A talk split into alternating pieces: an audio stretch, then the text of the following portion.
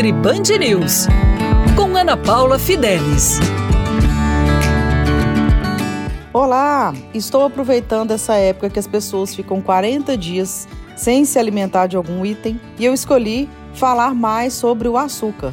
A retirada do açúcar da alimentação não tem malefício algum para a saúde.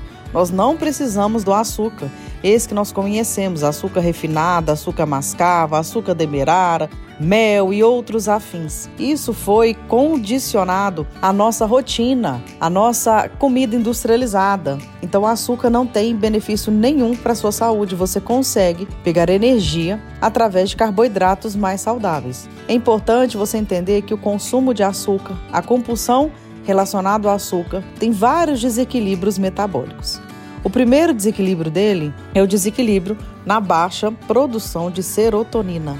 Serotonina é um hormônio que controla a nossa ansiedade.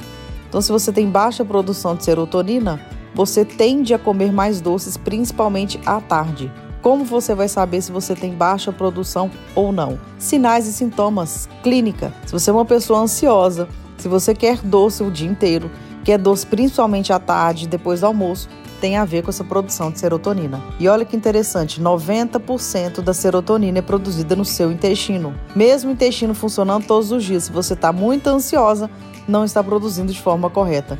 Tem como a gente equilibrar isso. Outro fator que está relacionado é a alteração na produção da sua dopamina. É um hormônio que gera prazer. Mas essa dopamina ela não é linear, ela tem altos e baixos. Então toda vez que você come um açúcar, ela aumenta.